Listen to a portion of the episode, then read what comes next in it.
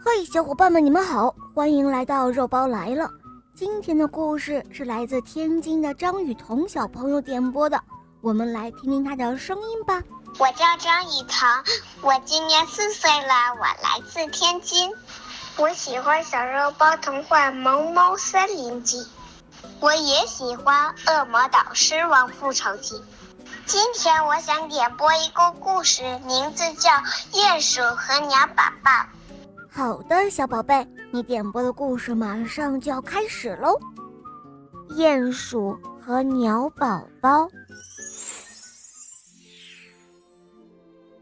鼹鼠莫尔。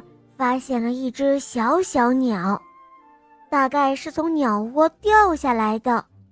莫尔等啊等，等啊等，可是却没有鸟妈妈来救它。妈妈告诉莫尔说：“哦，照顾小小鸟真的是非常非常难的哦。”“是啊，它们很容易死的。”爸爸说。“不。”我的小小鸟才不会死呢，莫尔说道。莫尔的朋友们都来帮忙找食物给小小鸟。妈妈向莫尔展示如何来喂养小小鸟。哇哦，快看啊！一旦小小鸟哭了，莫尔就会去喂它。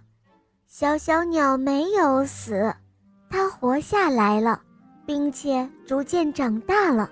啊哦！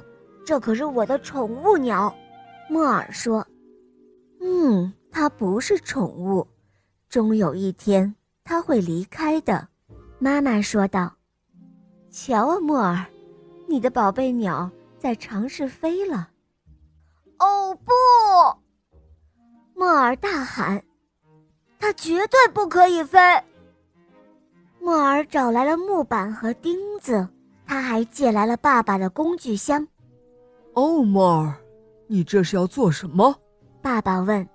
我要给我的宠物做一个笼子。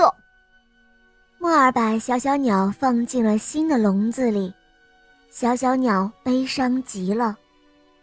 莫尔的妈妈也很难过，可是莫尔一定要这样做，因为他很爱小小鸟。莫尔的爷爷来探望他们了，他发现了小小鸟。过了一会儿，爷爷说：“小莫尔，我们去走走吧。”啊！爷爷把小莫尔带到山顶上，莫尔感觉到风好像要把他带走一样。莫尔回到家，看着他的小小鸟，小小鸟依旧待在笼子里，在莫尔黑暗的、永远见不着阳光的房子里。唉。鸟儿的意义，就是在于飞翔。”莫尔轻声地说道。